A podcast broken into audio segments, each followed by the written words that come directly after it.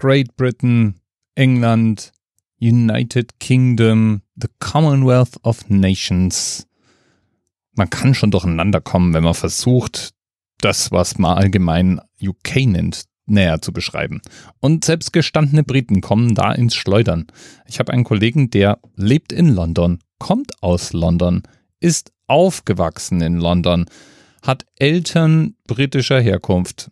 Und der kam ins Straucheln, als ich ihn doch mal gebeten habe, mir auseinanderzudröseln, was denn UK, British Islands, England, Commonwealth und das Königreich England denn jeweils unterscheidet.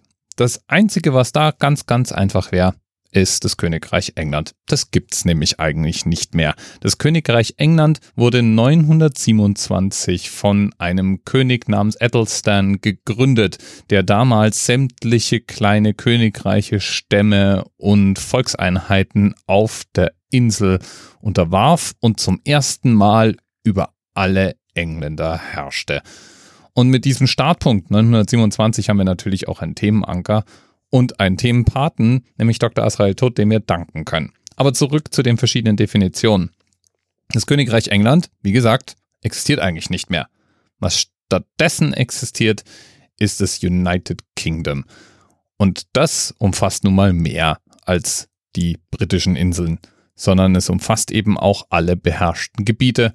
Und damit wären wir dann auch beim Commonwealth, denn das Commonwealth ist noch ein bisschen größer, das umfasst die beherrschten Gebiete plus viele der ehemaligen Kolonien Englands. Übrigens hat das Commonwealth of Nations, wie es vollständig ausgesprochen heißt, auch sein eigenes sportliches Großereignis, nämlich die Commonwealth Games. Wer hätte es gewusst, wer hätte es geahnt und ich habe irgendwie so das Gefühl, dass die wenigsten anerzählt Hörer dieses Großereignis verfolgen, obwohl es der Welt drittgrößte Multisportveranstaltung ist. Nach den Olympischen Spielen und den Asian Games nämlich. Wie die Asian Games verfolgst du auch nicht. Aber nochmal zurück zur Definitionsfrage. Heute sprechen wir meistens von UK. Voll ausgesprochen das United Kingdom of Great Britain and Northern Ireland.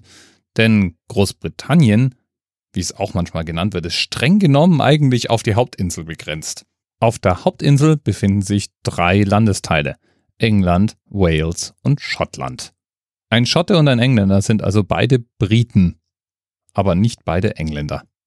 Soweit so einfach, wenn es da nicht auch noch so ein paar Sonderfälle gäbe. Zum Beispiel die Falklandinseln. Die liegen kurz vor der Küste Südamerikas, sind eigentlich inzwischen mehr oder weniger autonom, bis auf die Kleinigkeit, dass das Vereinigte Königreich für die Falklandinseln sich um die Außenpolitik kümmert und die Queen das amtliche Staatsoberhaupt der Falklandinseln ist. Details. Da wären wir übrigens dann auch beim Commonwealth. Wir wissen ja alle noch aus dem Geschichtsunterricht, dass die Briten die ein oder andere Kolonie beherrscht haben.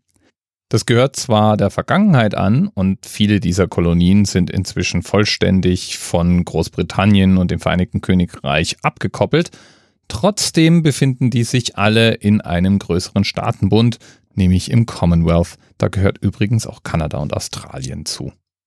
Das sind dann auch die Länder, mit denen die Briten hoffen, weiterhin gute Verhandlungsbedingungen zu haben, wenn sie den Brexit dann endlich erstmal durchgezogen haben. Und äh, ja, also ich bin mir auch sicher, dass Grenada, Belize und Jamaika ganz großartige Geschäftsbeziehungen zur britischen Mutterinsel aufrechterhalten. In diesem Zusammenhang finde ich es übrigens auch irgendwie witzig, dass das offizielle Motto des britischen Königshauses ein französisches ist, nämlich äh, Uschi? Dieu est mon droit. Genau, Gott und mein Recht heißt das und wurde eingeführt von König Heinrich VI., der damals König von Frankreich als auch England war. Und bis heute steht das im Wappen Großbritanniens. Lieben Dank nochmal an Dr. Asrael Todt, 927. Ab da gab es überhaupt auch nur ein Königreich England. Bis bald.